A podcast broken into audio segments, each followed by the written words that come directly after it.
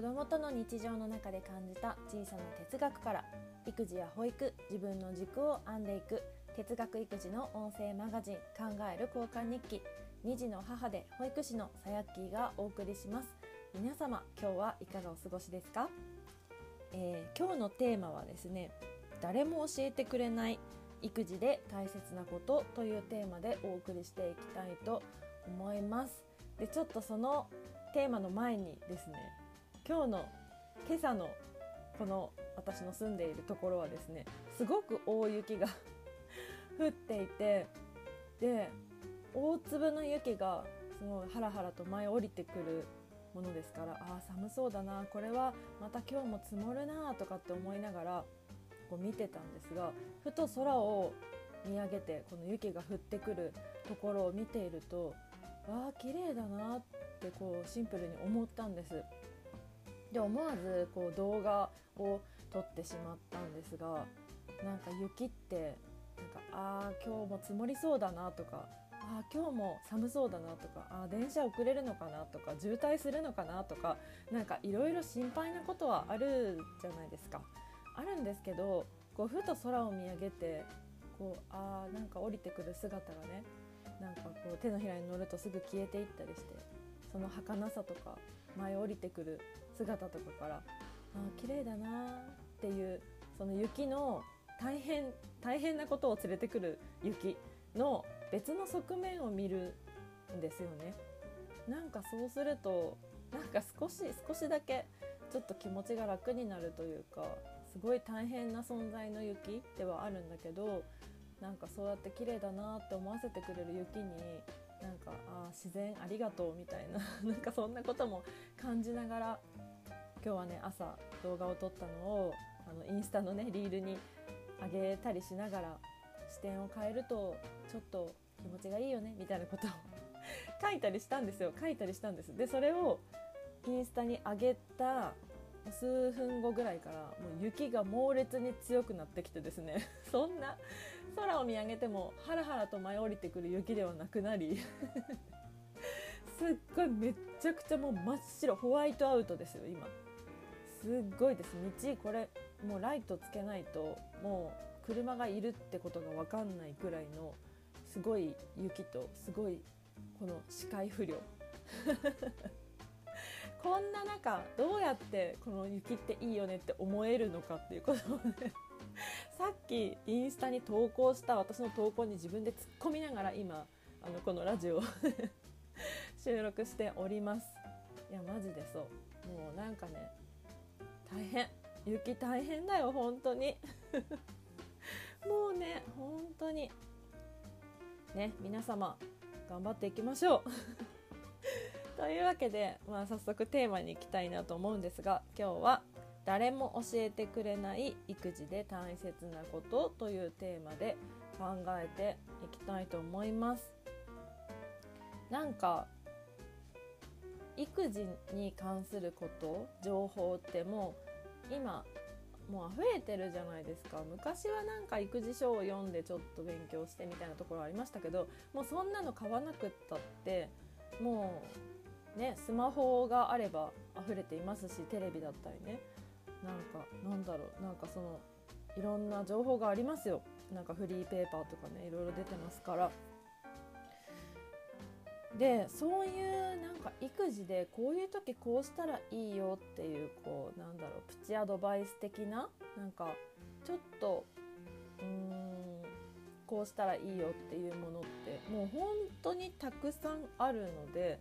もう誰でも教えてくれるんですよねなんなら別に子どもの専門家じゃなくても保育士とかじゃなくてももう育児をしたことがある人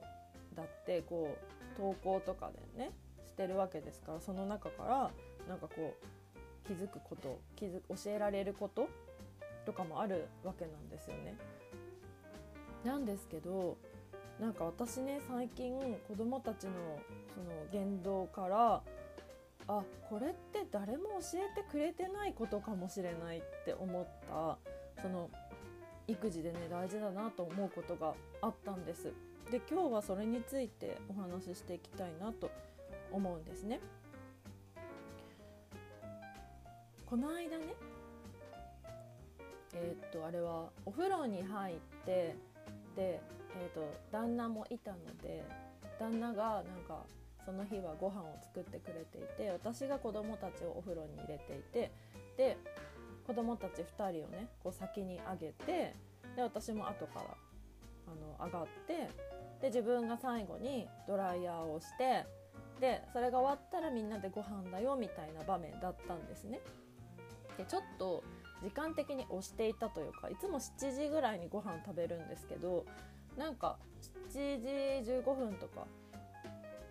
もうちょっとで半ぐらいの感じになってたんですね。なのでその旦那がこう気を利かせてというかもう先にご飯を食べる用意をしていてで私最後にドライヤーし始めたからもう遅くってなんか私がドライヤーしてる時になんかもう食べるもう今食べますみたいな状況になったんですよ。その時にね娘が小学校2年生の娘が私のところにタッタッタッタって走ってきて「ママ先に食べてるね」って言ったんですよ。で「あ分かった」って言って。で私その瞬間すっごく嬉しくて。嬉しくてっていうのはなんで嬉しかったかっていうと私はね日頃から育児でご飯はみんなで一緒に食べようってことをすごく大事にしてるんですよ。それがねすごく難しい時もあります。もちろん私がワンオペな時もありますから私一人でその子供たちのね準備をしてあれを入れてこれを入れて自分の支度もしながら子供たちの着替えもさせてって下の子はまだ3歳なのでなんかできないこともねたくさんありますからトイレ行こうって言ってもやだやだっていう年頃なんですよ。なのでもうみんなで一緒にご飯を食べるっていうことが難しくて気づいたら娘が先に食べて食べてたりとかっていうこともあるんですけどなるべくなるべくその誰かがご飯を食べる時にはそこに座ってまあ、自分はそのご飯を食べてなくてもいいですよ。さあの最悪ね。何かなんだろうお茶だけじゃあちょっと飲もうかなとか、うん、ちょっと、うん、話しながら食べたいからちょっと今日のあの連絡帳を書くのを横で座って書きながらあの一緒にとりあえず座ろうかなみたいな食卓にね。っていうことをすごく大事にしてるんですよ。でそれを特にうん旦那とか娘とかにはそんなにちゃんと私はみんなで食べるってことを大事にしていますのでみたいなことは言ったことないんですね言ったことないんだけど私の日頃の過ごし方だったり言動だったりから娘にねその私の大事にしたいこと大事にしてることが伝わってたんだなって思ったんですよ。ママ先に食べてるねって一言言ってくれたのって。だってそれをそのみんなで食べるってことを大事にしてるんだって大事なんだってことを娘に伝わってないとそんなの平気で食べ始めるわけじゃないですか。一人あのママがねまだ準備できてなかろうと それを言ってくれるってことは娘も本当はママがここにいて一緒に食べるはずなんだけどごめんね先に食べてるねみたいな思ってるってことじゃないですか。で私が大切にしてきたこと育児で大切にしてきたことをあ娘に伝わってるんだな。私が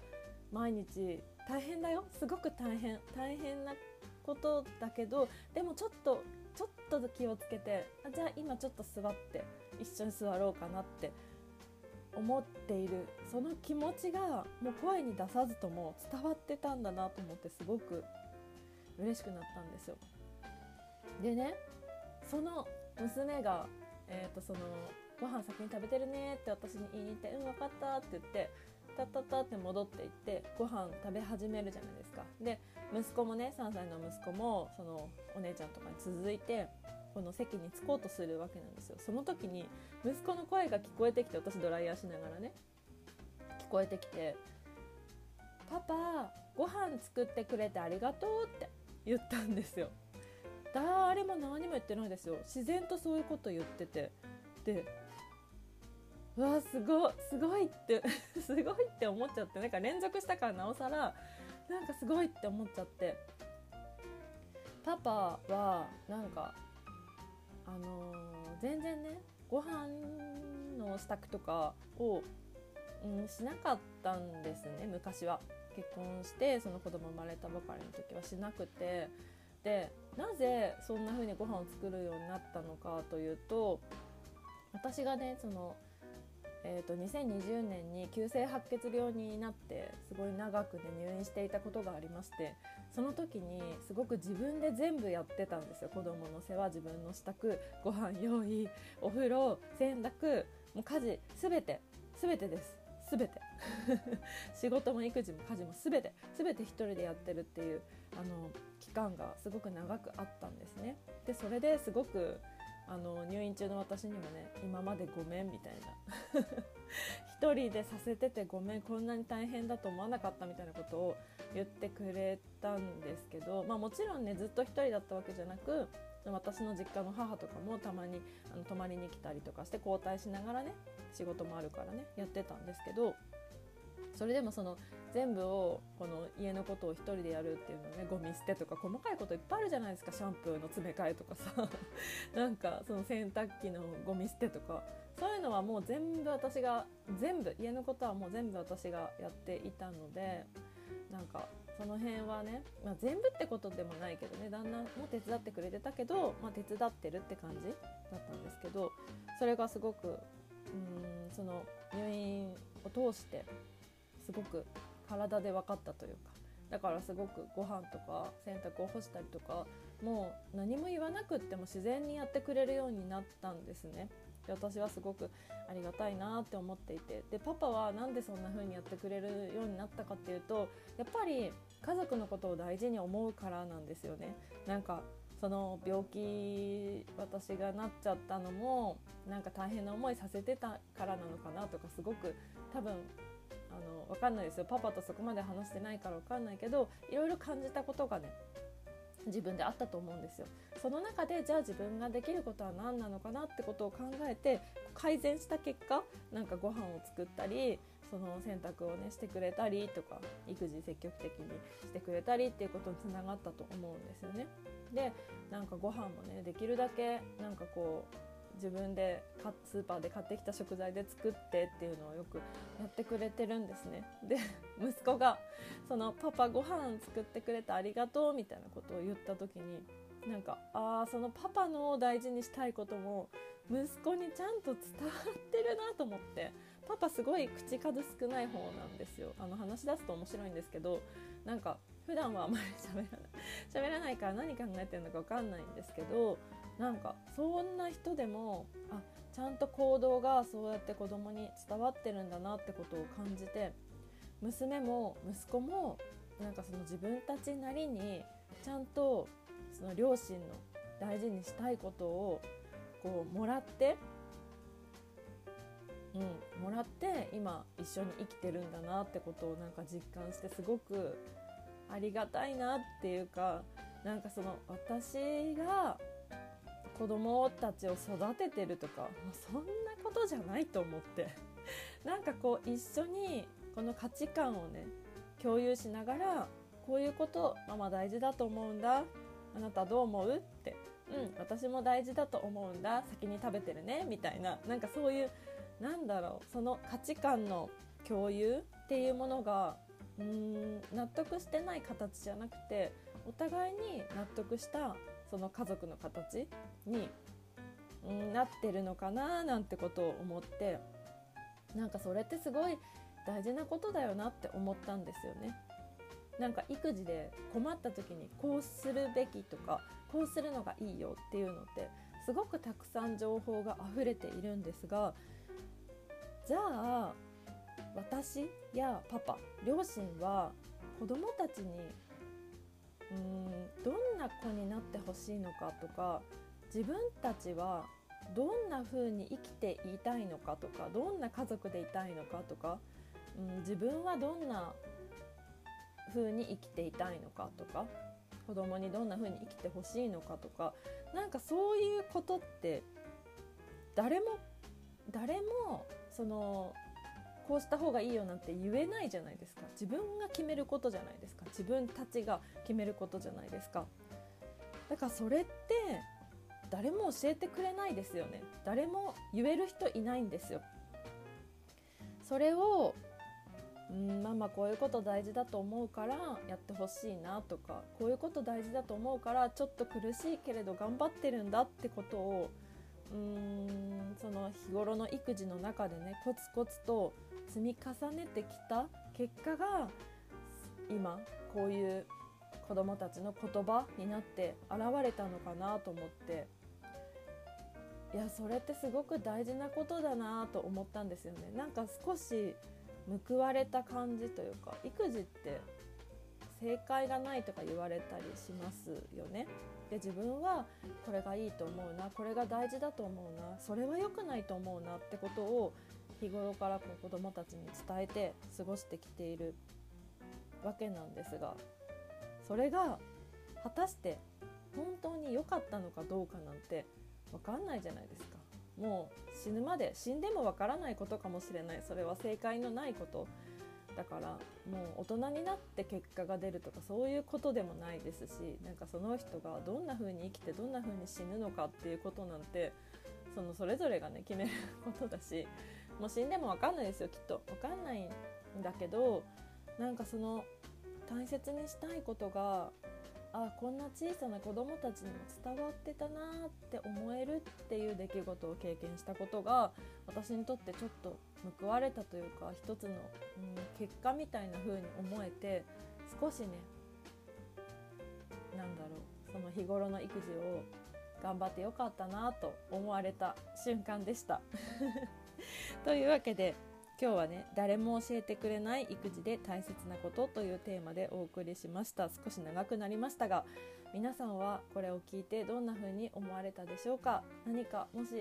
少しでも考えるきっかけになっていればいいなと思います。というわけで今日の考える交換日記はここまでになります。今日の回は Spotify、Podcast、YouTube でも同じ内容を配信しています。ぜひお好きなプラットフォームで一緒に哲学育児を楽しみましょう。お便りは概要欄にある LINE のトーク画面からご感想をいただけると嬉しいです。それでは今日も最後まで聞いてくださりありがとうございました。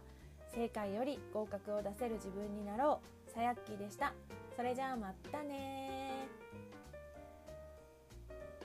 この番組は子どもと育つ高級店の提供でお送りしました。